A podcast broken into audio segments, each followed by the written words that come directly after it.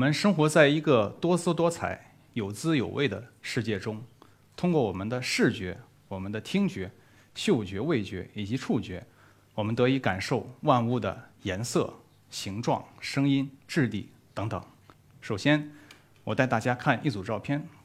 那么这组照片有一个共性，它都是展示的亲密之间的一个接触和一个互动。触觉呀，实际上是一个我们这个经常忽略的感觉哈，存在感不是很高。但实际上，从胚胎期开始，触觉就一直发挥着重要的作用。那么大家可能注意到，负责感受视听味嗅这些感觉呢，其实感受器都分布在我们的五官，但是感知触觉的地方在哪儿呢？遍布我们全身。大家可以暂时把手机放下来，啊，拿出我们的右手，来抚摸一下我们的左前臂，哎，来试一试，从手腕方向向。肩膀方向去抚摸，不用太快啊，不用太快，轻轻的一点，啊，然后关键是你抚摸的过程中，你注意感受一下这种抚摸给您带来的感受。我给大家留两个问题，大家不必回答。第一个就是这种抚摸是不是让您感觉有点舒服，甚至有点愉悦感？第二个问题是您有多久没有这种特殊的感觉了？这个就是我们刚才说的触觉。那么这个是我们前臂被抚摸的感受。形成了触觉，当然可能有些人呃抚摸的过程中呢，可能感觉到比较温暖，那是形成了温度觉；还有个别人可能觉得在挠痒痒，比较痒，这是形成了痒觉。抚摸前臂引起愉悦感受的这个适宜速度在每秒钟这个一厘米到十厘米范围之间。触觉的起始点呢，实际上是非伤害性的这些外力的刺激作用于我们皮肤下面的一些机械感受器。这些机械感受器呢，身怀绝技。啊，他们负责感受皮肤的凹陷、牵张或者震动。那么这些震动呢，随后被编码成神经冲动。这些神经信息呢，经过神经细胞之间的逐级权传递，传递到了我们大脑里的初级躯体感觉皮层。初期躯体感觉皮层呢，再进一步跟其他脑区沟通，让我们形成知觉，或者这个皮层呢，也可以跟调控认知或者呃情绪的这些脑区相互作用。触觉呢，实际上对于物体识别。对于运动控制以及社会交往来说，都具有非常重要的意义。那么我们可以简单说，它具有两大方面的生理意义。第一个呢，触觉具有辨识性意义，借助触觉，我们才得以分辨丝绸的柔滑、麻布的粗糙，才能去分辨纸张的厚薄和卵石的大小。触觉呢，也具有情感性意义。触觉呢，实际上对人与人之间的交往非常重要。不管是东方还是西方文化。触都有表示距离的意思，比如说我们说跟其他人沟通、跟交流，我们可以说接触，对吧？英文可以说 get in touch。那么在人与人之间，来自于母亲的触觉呢，可以让子女感受到舒适和温暖；来自于同伴之间的握手拥抱，可以让大家感到振奋和快乐。在动物和动物之间，以及人和动物之间呢，也经常有亲密的触觉互动。比如说，有些人喜欢养猫养狗，自然也喜欢撸猫撸狗，对吧？在这个撸的过程中，人和动物双方都感觉到了这种愉悦和快乐。除了这种情绪性质意义之外呢，触觉还会直接的或者间接的参与到审美等等高级的精神活动。比如说，艺术家在创作作品的时候，就特别讲究这个工具或者这个乐器的手感。我们在欣赏画作，尤其是线上看画的时候，除了注重这个画作的构图也好，色彩也好。还是它的内容，我们还会注意关键细节的笔触。同理，我们在聆听音乐的时候，一些关键段落或关键音节，我们会特别注意它们的质感或者颗粒感。现在有很多证据提示呢，触觉呢，除了上述这些意义之外，它可以积极的去调节我们的认知和情绪。当一些良性的、非伤害性的触觉作用我们的皮肤，相应的调节情绪的脑区会被激活，如图所示。比如说导叶，再比如说前额叶。那么，通过激活这些脑区呢，触觉可以发挥促进认知发育、缓解压抑情绪的功能。那反过来说，那有一些触觉感知的障碍或者触觉信息加工的异常，和一些神经精神疾病密切相关。这些疾病包括，比如说孤独症谱系障碍以及应激相关的精神障碍。不管是在胚胎期还是在幼年期，人类的大脑实际上呃发育的非常快。那么这是一个发育的关键期。在我从博士期间开始呢，我就开始研究精应激和精神健康相关的工作。应激呢，啊，通俗来说就是压力，压力或者应激可谓自古有之，是吧？古往今来，人们从小到大都会经历各种各样的应激啊，比如说现代人会有这些，呃，升学压力，对吧？就业压力，这个家庭压力，等这个下一代生出来以后，再反复循环，再循环这些压力。但是我们可能平时过多的去强调压力的这些负面作用，但压力人本身是一个双刃剑。如果是一个低度或者说是一个中度的短期的压力，实际上可以让我们更好的集中精力和资源，哎，让我们应对各种挑战。只有长期的啊高强度的应激，才会影响我们的认知、情绪啊，损害精神健康。比如说早年应激，呃，暴露于发育期的这些应激，它是呃多种神经精神障碍的关键的风险因素。我在完成博士后工作啊，回国之前呢，我的博士后导师给我送了这样一本书，叫《Love at g o o m Park》。这本书呢，呃，是不仅是关于这个哈利·哈洛这个心理学家的一个传记，而且是关于早年应激研究历史的一个经典的回顾。那么在上个世纪五十年代末呀，美国威斯康星大学的哈利·哈洛教授就开展了一系列所谓替代母亲实验。那么这个实验的核心呃部分是这样：这个小猴子呢，恒河猴在刚刚出生之后没多久，当天就跟母猴分离，被团队带到了这么一个单独的笼子里。大家可以看到，这个笼子里有两个假的替代母亲。左边的这个啊是铁丝母亲，它是金属网做的；右边这个呢是在金属网的基础上呢，我们覆盖了一层毛茸茸的毯子，我们姑且称之为毛绒母亲。然后呢，这个小猴子就被分为两组，第一组小猴子呢是铁丝母亲来提供乳汁，另外一组小猴子呢是由毛绒母亲来提供乳汁。然后这个哈洛团队就惊奇地发现，在经过了十几天之后。小猴子绝大部分时间都会攀附在这个表面上一点生机没有，但是毛茸茸的这个假妈妈身上，而不管这个妈妈到底有没有乳汁。所以说，乳汁虽然能够提供营养，但是似乎这种能提供毛茸茸啊、柔顺啊、光滑的这种触感，其实对猴子更加重要。那么哈洛团队把这个触感称为接触的舒适感。此外呢，这些研究人也更进一步做了另外一些实验，他们用了一些玩具啊，去尝试去惊吓。啊，小猴子，比如说上头这个会打鼓的小熊，或者下面这个张牙舞爪是吧？这个面目狰狞，会发出巨大噪音的这么一个小机器人。那么在这个时候呢，绝大多数的猴子都会选择去奔向自己的毛绒母亲，和毛绒母亲拥抱、抚摸。而且在拥抱、抚摸之后啊，小猴子的恐惧反应会得到一定程度的缓解，他们会甚至去接近或者去跟这些机器人啊，跟着小熊进行互动。那么也就是说，这种毛茸茸的触感，除了有一种接触的舒适感。那么还有可以有一种给小猴子产生安全感，当然从我们今天的角度审视，这个从伦理上来讲是不太合适的。第二个经典的实验呢，是在同时期啊，也是上个世纪五十年代末期，由美国俄亥俄州立大学西蒙莱文教授他所在大鼠里开展的这个母鼠和幼鼠的互动的实验。这个实验是这样的，大家可以看到一个大大的母鼠底下很多小老鼠，那么就发现每天如果把这个幼鼠和母鼠分离开十五分钟以内，那么可以增加。母鼠对幼鼠的舔舐，也就是说，这种短暂的分离在重聚之后呢，可以增加对这些幼年小鼠的触觉刺激。那么这些幼年小鼠在成年之后啊，它的神神经内分泌反应都会明显降低，这是一个良性的表现。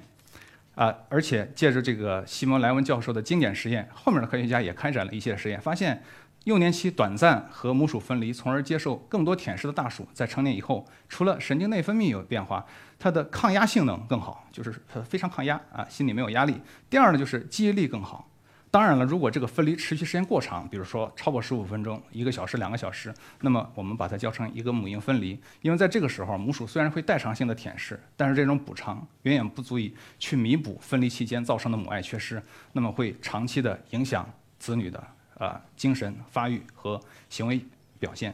通过这两个实验啊，大家可以得到这样的一个初步的结论啊。实际上，来自于父母的这种触觉的刺激，对于亲子之间的互动交流，对于子代的行为发育和精神健康，都具有非常重要的作用。那么，的确，现在研究也发现了，触觉丰富呢，确实具有促认知、抗焦虑的作用，而且揭示了其中的神经生物学机制。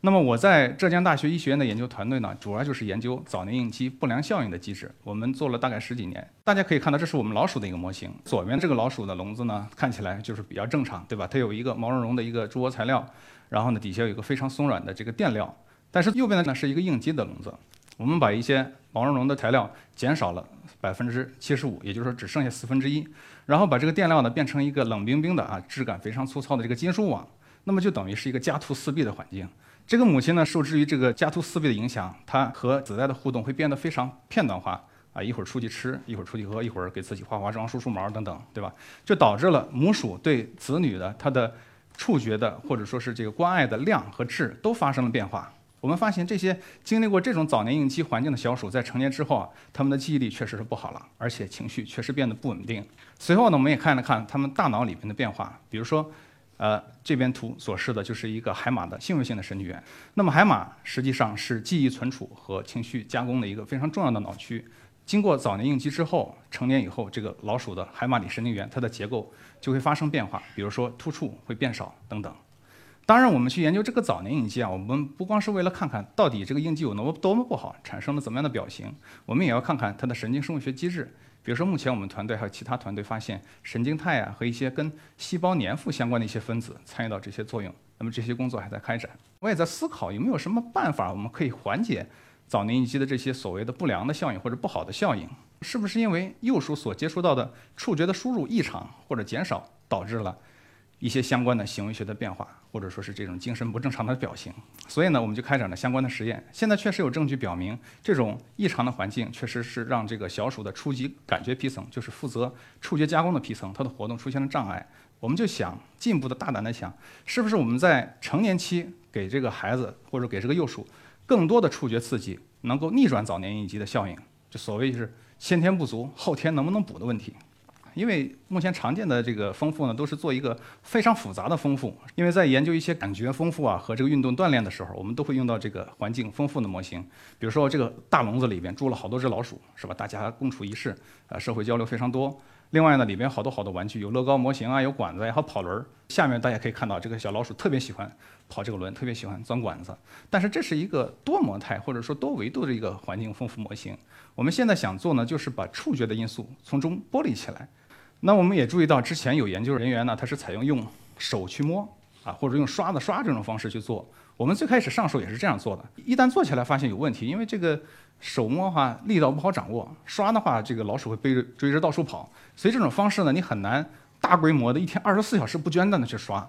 所以我们又团队又开动脑筋，把这个有机玻璃珠子穿成串儿，把这个珠帘再排成排，那么挂在老鼠的这个笼子里。这样的话，就等于每一只老鼠就有一一个触觉为主题的小乐园。那么，在老鼠平常觅食呀、饮水啊，包括自由探索的过程中，它就可以接触到这些温和的这种非伤害性的触觉刺激。随后呢，我们就发现短期的触觉丰富呢，实际上确实是没有作用。但是如果这个老鼠在这种豪华单间里住上了十天半个月，哎，这个时候小鼠对玩具的记忆能力得到显著的提升，记忆力非常好，而且这个小鼠特别喜欢去探索那些比较看上去比较危险的这个情境，所以焦虑水平也大大降低。此外呢，我们也看了一看这个小鼠脑子里海马神经元它的结构，就发现啊，有一些树突脊它是呈这种蘑菇状的，我们把它叫蘑菇状树突脊。那么这个树突脊，呃，大家认为是。跟储存记忆密切相关的这样的结构，那么就发现，在经过触觉丰富之后啊，这些蘑菇状的这些树突脊啊数量得到增加，也就是说，触觉丰富可以在我们的脑子里或者老鼠的脑子里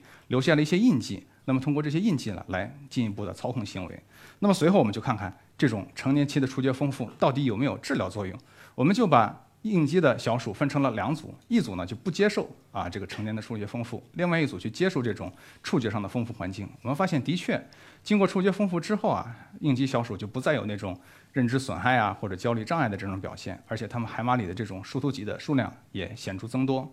当然了，大脑实际上是一个非常功能复杂、结构非常精密的系统。我相信还有其他相应的脑区，它的细胞结构、它的脑区之间的交流也会出现呃相应的改变，那么从而从而借导这种触觉丰富的作用。这个工作呢，我们是发表在《自然通讯》杂志。当然，这只是一篇研究论文，呃，在整个科学文献中可谓沧海一粟。实际上，在我们前前后后也有很多非常重要也非常有意思的研究。另外呢，临床研究也发现。这个母亲的抚摸呀，可以让这个婴幼儿在面对压力的时候，他的神经内分泌反应正常化。那么，在国外呢，经常采用这种护理，叫袋鼠式护理。这是一种肌肤和肌肤直接相贴的皮肤皮肤式的这种护理。那么，它可以促进早产儿身体机能的恢复，那么促进认知发育。此外呢，对于十岁左右的这种青少年儿童，如果父母轻轻拍一下孩子的肩膀，那么孩子的社交焦虑焦虑也会得到缓解。当然，关于触觉啊、啊应激以及精神障碍的关系，还有很多问题值得探索。确实，在我们的触觉世界里边，有喜就有忧，啊有正就有负。如果之前提到，很多实际上精神疾病可能跟触觉障碍有一点关系。比如说，在美国的越战老兵里，有些人他得了这种创伤后的应激障碍。那么你可以看到，这个这些老兵呢，在接受这些非伤害性的这种触觉的刺激的时候，他们的初级躯体感觉皮层明显不活跃，也就是说对触觉的感知降低了。那么反之，还有一些神经发育性的疾病，比如说孤独症啊，现在也有很多临床表明啊，这个孤独症很可能是跟这个触觉过度敏感有关。比如说这个研究者呢，就是在孤独症的小鼠模型里去阻断外周神经元的活动，那么用的是这种叫异丝氢烟酸，它的作用呢是。一种抑制性递质的受体的一种激动剂，那么减弱外周触觉的输入。那发现减弱外周触觉输入以后，这个孤独症小鼠在长大之后，社会行为得到恢复，焦虑水平回归正常。那么这种药物呢，也是给孤独症的治疗带来了一些曙光。那么相关的这个触觉障碍和精神疾病还有更多的问题等待我们探索。另外呢，实际上触觉和生活也是密切相关的。比如说，我认为在触觉领域进行一些产品开发或者技术应用，实际上是大有可为、前景广阔的这么一个领域。比如说，这个日本的设计师呢，就是在水果饮料的包装盒引入了相应水果的它的触觉元素。人类现在面临的问题，并不是触觉是不是足够丰富，而是我们所有的活动几乎都被一种单调的活动所统治。你如果去这个购物平台去搜索这个“触”这个字儿。你会得到的所有的结果，基本上都是跟触有关的一些产品，比如说触控笔啊、平板电脑。我们似乎进入了一个被这个触屏设备所统治的时代。就连动物园里的这个大猩猩，包括我们实验室的老鼠，都开始使用这个触屏设备。在最近十几年来，触觉设备确实给我们的生活带来了很多快乐和便捷。但是呢，我觉着现在是时候是让我们的触觉解放一下，回归到它的最本源的这个施展空间。让我们去体会那些非常稀松平常但却弥足珍贵的瞬间，比如说，我们是不是可以把触觉从人机的互动中解放出来，去贡献给人与人的互动？有没有这个决心？放下手机，去关上电视，跟身边的亲朋好友分享触觉的美好体验？每次回家，我们都会看到父母这个眼睛变得昏花，讲话呢，可能我们的讲话听不太清楚。那么这个时候，我们是不是跟父母来个热烈的拥抱，跟他们去分享美好的触觉体验？其实啊，这个人类在触觉互动上面想了很多方法。作为一个智商高度发达、高度社会化的动物，我们这个触觉的互动方式不仅仅限于之前所说的握手啊、拍肩膀呀或者拥抱。那其实有很多的其他的互动方式，比如说我们有击掌相庆，还有击肘相庆。那么有些运动员还会采用这种撞胸的相庆庆祝的方式。当然，我觉得其实触觉感受器遍布全身。那么实际上，我们还可以开动脑筋去想更多的这种触觉的交流方式。所以我建议，今天大家回家之后，跟自己的父母啊，或者跟自己的子女来个热烈的拥抱。那么通过这种触觉互动的方式，让触觉在我们的脑中激荡回响，让触觉去缓解压力、消除忧伤。谢谢大家。